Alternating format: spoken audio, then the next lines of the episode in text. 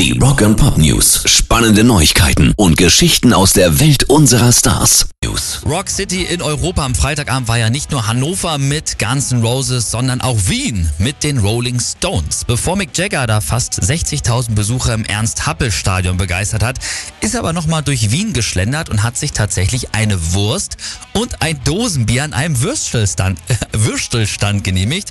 Und auf seiner Touri-Tour durch Wien ist er den meisten gar nicht so aufgefallen. Scheinbar erkennt man nämlich einen der größten noch lebenden Rockstars nicht, wenn er sich einfach mal schnell eine Cappy aufsetzt. Rock and Pop News. Jack White von den White Stripes hat schon vorgemacht und jetzt will auch Bob Dylan auf seiner nächsten Tour Smartphones im Konzertsaal verbieten lassen. Er sagt dazu, dass er damit auch auf keinen Fall das mittlerweile konzentrationslose Publikum ärgern will, sondern er will die Magie wiederholen. Ich finde es ehrlich gesagt eine coole Idee. Handys sollten auf Konzerten nichts zu suchen haben und ich finde auch der wichtigste Grund dafür, dass Bands und Musiker mittlerweile keinen Bock mehr auf Handys haben, ist, weil sie halt sich auch nicht mehr trauen, Experimente auf ihren Konzerten zu machen. Weil natürlich wird ja ständig alles aufgezeichnet und dadurch werden halt Überraschungen immer weniger, provokative Aussagen immer weniger, weil die Musiker halt Angst haben müssen, dass sie den nächsten Tag im Internet dafür wieder zerrissen werden. Also Handys weg bei den Konzerten.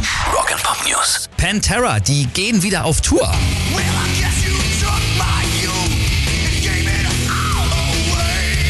Ist schon echt krass, weil das wäre tatsächlich die erste Tour nach 21 Jahren. Klar ist, die beiden verstorbenen Brüder der Band, Vincent und Daryl Abbott, die konnten lange oder durften zum Teil nicht ersetzt werden, aber das ist jetzt wohl alles geregelt und vom Tisch. Und die Reunion-Tour, die soll schon nächstes Jahr 2023 stattfinden und zwar soll die durch Nordamerika gehen und durch Europa und auch mehrere Festivalauftritte sind geplant. Na, da sind wir doch mal gespannt.